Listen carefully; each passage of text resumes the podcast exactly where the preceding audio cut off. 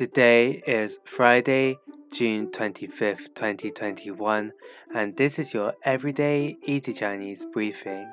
大家好,我是林老师, and in under 5 minutes every weekday, you'll learn a new word and how to use this word correctly in phrases and sentences.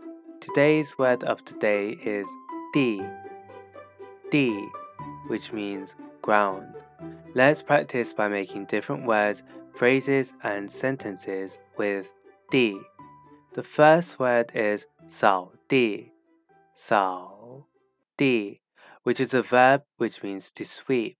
扫 means to sweep, and 地 means floor. A way of using it in a sentence is 你能帮我扫地吗？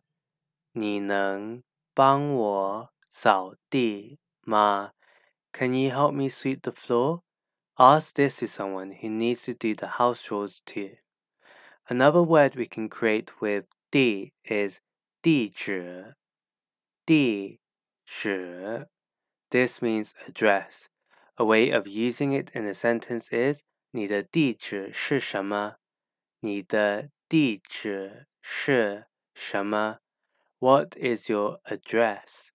Finally, we can create the word 地方,地方, which means place.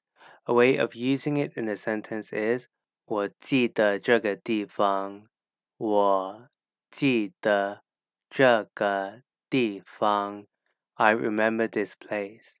Today we looked at the word 地, which means ground, and we created other words using it. These are 扫地 to sweep, 地址 address and 地方 place.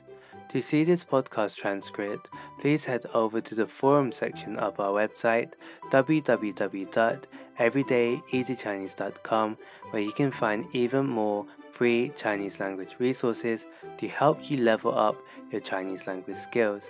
See you again soon for more practice.